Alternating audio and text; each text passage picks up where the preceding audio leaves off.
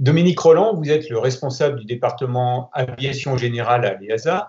Et à ce titre, vous avez réalisé la certification de l'avion électrique Vélis de Pipistrel.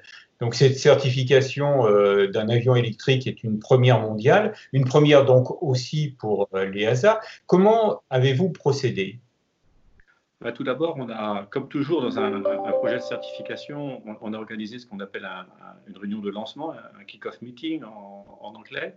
Et la première particularité du, projet qu'on a voulu, ou que j'ai voulu à ce moment-là euh, prendre en compte, c'était qu'il il allait falloir certifier plus qu'un avion, mais aussi euh, un, nouveau type de mission euh, et, de prendre en compte l'adaptation de nos règlements à des conditions nouvelles. on n'allait plus parler dans nos règlements OPS d'autonomie en termes de carburant, mais c'était des batteries électriques. Les licences de pilote allaient devoir être aussi considérées parce qu'un SEP, Single Engine Piston, ben, ça ne marchait pas pour un avion électrique. La maintenance, euh, dans nos règlements, euh, ben, on, parle de moteur à piston et on n'avait pas pris en compte les spécificités de l'avion électrique. Donc, on a donc créé une équipe multidisciplinaire qui allait au-delà de l'équipe de certif normale avec nos collègues de, de Fly Standard. Et puis, on, a aussi invité, parce qu'il fallait accumuler un peu d'expérience opérationnelle, il y avait déjà des, avions électriques euh, Pipistrel euh, en catégorie ultra léger qui existaient on a réussi à, les prendre sous laissez-passer et on s'est associé avec euh, la DGAC en France et la FOCA en, Suisse pour qu'ils participent au projet et pour qu'ils nous ramènent un peu de retour d'expérience sur les premiers cas d'utilisation des avions sous laissez-passer. Donc c'était vraiment une approche euh, complètement différente. Il fallait en plus certifier le moteur et l'avion, donc deux projets en parallèle. Donc là encore, on a, créé des équipes euh, très très conjointes, resserrées. C'était un peu nouveau euh, dans notre organisation et ça a très bien fonctionné. Donc un mode de fonctionnement différent. Et puis surtout, il a fallu euh, adapter le, règlement puisque le, virus 121, qui était le, modèle de base qui servait pour le, Vélis Electro, avait été certifié en utilisant le CSLSA qui n'est pas un règlement qui permet, en l'état actuel des choses, de certifier un avion électrique. Donc, il nous a fallu travailler sur des, ce qu'on appelle des conditions spéciales pour rajouter des, exigences adaptées, et notamment euh, aux batteries lithium, aux moteurs électriques, euh, etc. Donc, il y a eu un, travail réglementaire qui a été fait en parallèle avec l'activité de certification. Et donc, c'est un dossier qui a pris combien de temps? Bah, curieusement, bon, quand il, euh, au cours de cette réunion, Pipistrel nous a annoncé qu'il voulait faire ça en, en 18 mois j'ai un peu souri parce que j'ai l'habitude de ce genre de planning euh, un peu agressif. Et il dit là, ça, va quand même être un peu difficile. Malgré tout, on, ça s'est fait en deux ans et demi environ. Et c'est extraordinaire. je suis étonné que finalement, considérant euh, la nouveauté, l'innovation, la complexité finalement du, du, projet, euh, on a pu le, faire en deux ans et demi. Et alors donc, cette euh, certification a amené votre, votre équipe à explorer de nouveaux domaines. Quels sont les principaux enseignements que vous en retirez? Je crois que les, notamment nos, spécialistes électriques, euh, avioniques, euh, logiciels et, moteurs ont, eu énormément de travail, hein, énormément de travail, parce qu'il fallait en même temps travailler sur de nouvelles exigences réglementaires, mais en restant proportionné. Euh, on ne certifiait pas un, Boeing 787. Euh, hein. Il existe des, standards sur la qualification des batteries lithium pour l'aviation de transport. on s'est vite rendu compte que si on imposait ce type de standard à, un projet comme celui de on tuerait le projet. Donc il, fallait malgré tout euh, élaborer les exigences qui, permettent à, à, Pipistrel de concevoir leur système, mais que ça reste raisonnable. Donc il y a eu un, gros travail en commun avec eux beaucoup de, communication, de discussion. Et, ça, ça faisait partie aussi d'un apprentissage, de savoir effectivement adapter des exigences euh, euh, avec un niveau de sécurité acceptable euh, un produit relativement simple où le niveau de risque est très limité.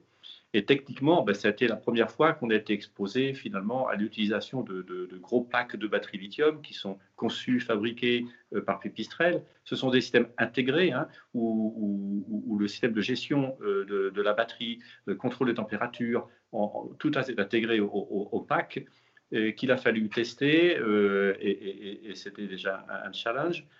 Parce que la crainte principale et le danger principal finalement introduit par ce type de motorisation, ce n'est pas le moteur électrique, le moteur électrique il est tout simple, très léger, tout petit, c'est la batterie, hein. ce sont les batteries et le risque d'emballement thermique et, donc d'enflammement. Et là, un feu lithium, on ne s'est pas arrêté. Alors, la certification du, du, est donc une, première mondiale, une première pour l'aviation générale d'abord, mais est-ce que la méthode que vous avez mise au point euh, pourra être utile lorsqu'il s'agira de certifier des aéronefs de plus grande taille? La France euh, soutient un programme d'avion de transport régional hybride, l'objectif étant de faire voler un démonstrateur avant la fin de cette décennie, donc c'est-à-dire euh, très rapidement. Pensez-vous pouvoir vous appuyer sur le retour d'expérience de la certification du Vélis Electro pour accompagner ce projet euh, innovant il, y a, certainement, il y a certainement beaucoup de, choses qu'on a découvertes et apprises pendant le, projet qu'on pourra réutiliser, euh, surtout au niveau du processus. Après, techniquement, on va voir arriver des projets plus ambitieux avec des, packs de batteries euh, plus puissants, plus lourds, des solutions hybrides qui vont introduire d'autres difficultés. il est clair que euh, il y a un aspect qui, sera très important dans, le développement de ces nouveaux produits, euh, c'est l'aspect logiciel euh, et développement logiciel qui, qui, dans le cas de Pipistrel, nous a imposé pas mal de contraintes parce qu'il n'avait pas les compétences et, très peu d'entreprises ont, les compétences de développer du logiciel selon des standards comme le DO 178B.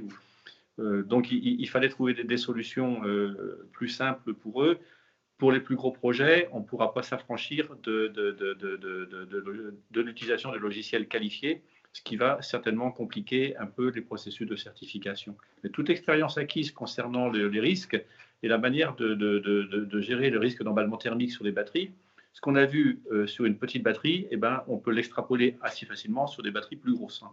Et ça, c'est très, très intéressant. Donc, un peu partout en Europe, euh, des avionneurs et des motoristes sont engagés dans le développement d'avions et de motorisation électrique. Pipistrel a été le premier. Il a fait un coup double même en obtenant la certification d'une part de l'avion électrique, d'autre part d'une motorisation électrique, hein, vous l'avez rappelé. D'autres porteurs de projets ont-ils ouvert des dossiers de certification auprès de l'EASA?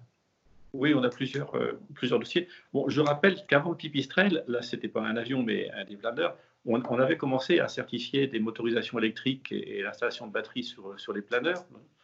Euh, maintenant, on va un peu plus loin avec Pipistrel et on a effectivement maintenant des applications pour différents types de produits, que ce soit des avions conventionnels, on parlait tout à l'heure d'avions type commuteur pour transporter des passagers.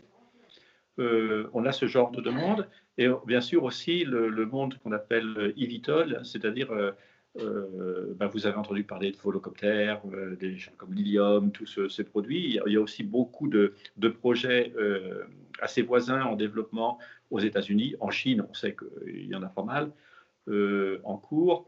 Donc, oui, c'est un, domaine qui, va se développer très rapidement.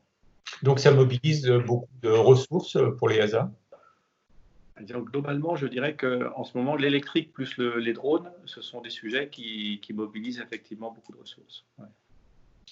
Merci Dominique, et puis à très bientôt dans, dans un salon ou dans un symposium sur l'aviation électrique.